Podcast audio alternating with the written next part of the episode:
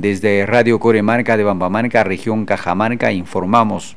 En la segunda cuna rondera de Bambamarca, provincia de Gualayó, región Cajamarca, los dirigentes de la ronda campesinas esperan con expectativa la decisión que tome el Congreso para salir de la crisis política que el mismo Congreso ocasionó.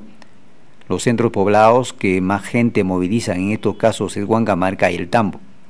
Al respecto, el dirigente zonal de la ronda campesinas de Huangamarca, don Gregorio Rojas, manifestó que esperan la convocatoria de la Central Provincial de Rondas Campesinas para iniciar la movilización. De nuestra parte, a nivel de Huangamarca, de repente no se moviliza, no hay organización, por lo menos para estar eh, movilizando, pero desde un punto de vista analizándolo, con todos los que nos reunimos están en contra de la vacancia que se ha hecho al expresidente Martín Vizcarra, pero como Rondas Campesinas le encargaría esa responsabilidad de hacer este, esta convocatoria el presidente provincial y ahí estaríamos la zona, las bases, con la gente haciendo una movilización total en nuestra provincia. Por su parte, el presidente de Frente de Defensa del Centro Poblado del Tambo, Octavio Llamuctanta, dijo esperar que el Congreso resuelva. De lo contrario, las rondas campesinas se movilizarán exigiendo nueva constitución política del Perú. Que todos vamos mirando es el cambio de la constitución para poder gobernar a un país.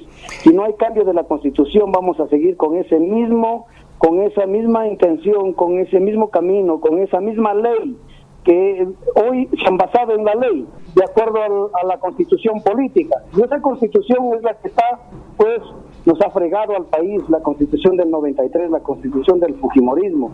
Entonces nosotros tenemos que cambiar la ley primero para poder basarnos en las leyes propias de nuestro país para poder gobernar. Y eso es lo que se está basando.